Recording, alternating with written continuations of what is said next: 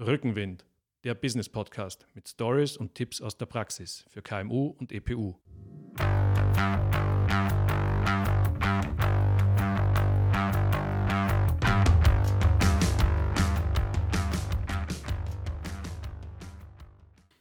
Herzlich willkommen zu Rückenwind, dem Business Podcast aus dem Business Campus Ehrenhausen. Mein Name ist Georg Brandenburg. Äh, mein heutiger Gesprächspartner am Telefon ist Philipp Troschel. Er ist Sportwissenschaftler und Personal Trainer für Unternehmerinnen und Unternehmer. Er hat vor kurzem ein E-Book veröffentlicht, von dem mir besonders der Satz Sitzen ist das neue Rauchen hängen geblieben ist. Ein sehr eingängiger Slogan. Äh, lieber Philipp, du bist ja momentan selbst auch viel im Homeoffice äh, aufgrund der Corona-Krise.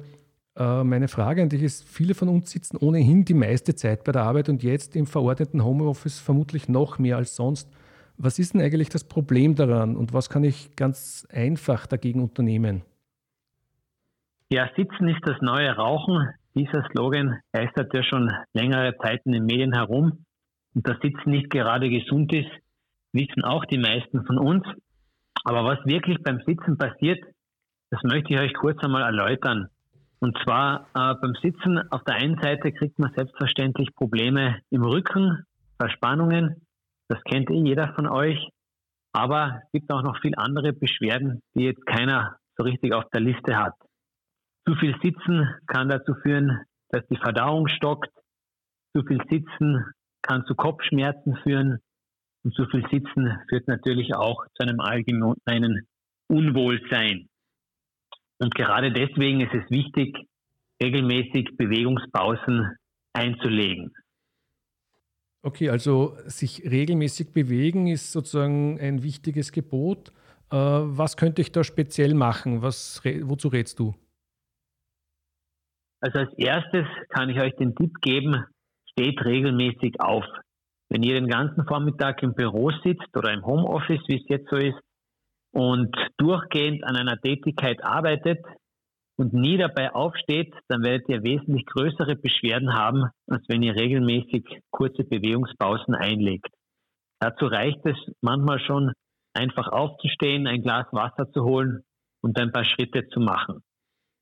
Wenn ihr noch spezifischer gegen Beschwerden vorbeugen möchtet, empfehle ich euch aber zwischendurch ein paar spezielle Übungen zu machen. Gibt es einfache Übungen, die du empfehlen kannst?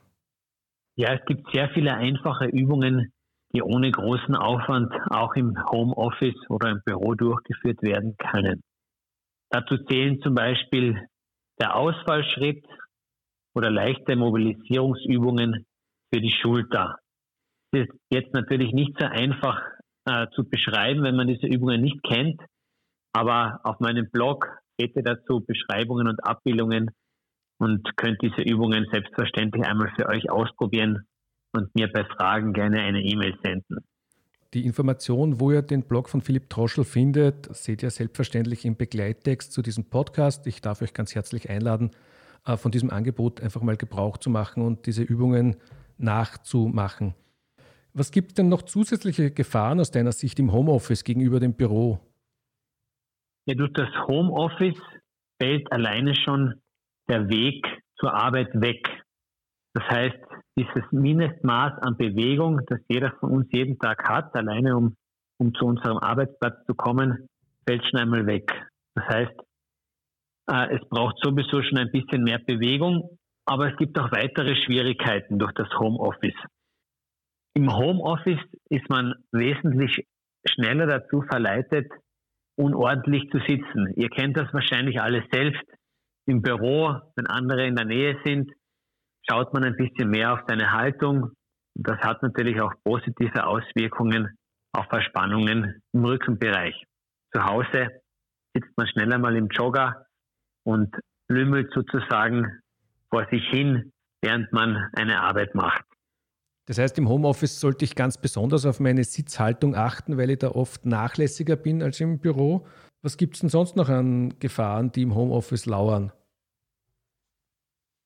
Auf Ernährungsebene ist es im Homeoffice auch anders als im Büro, denn durch die ständige Verfügbarkeit von Essen und der Nähe des Kühlschranks ist man selbstverständlich leichter dazu verleitet, zwischendurch ein paar Naschereien zu sich zu nehmen oder einfach regelmäßiger etwas zu essen, was jetzt nicht unbedingt optimal für unsere Energie ist. Das heißt einfach, äh, deutlich mehr Selbstdisziplin ist erforderlich im Homeoffice. Äh, wenn ich schon naschen möchte, äh, was ist okay? Genau, es kommt natürlich immer auf das Was drauf an.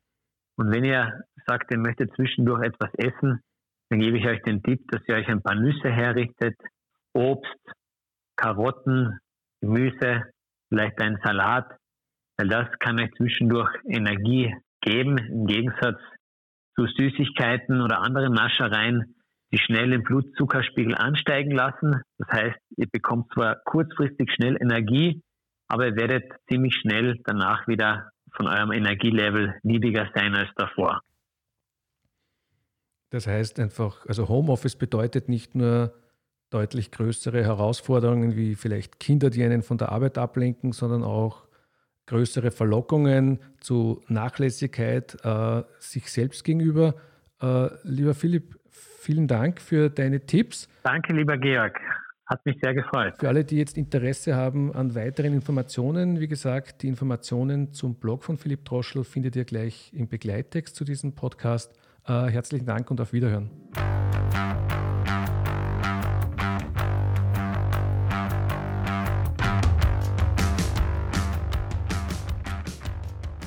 Rückenwind, der Business Podcast mit Stories und Tipps aus der Praxis für KMU und EPU.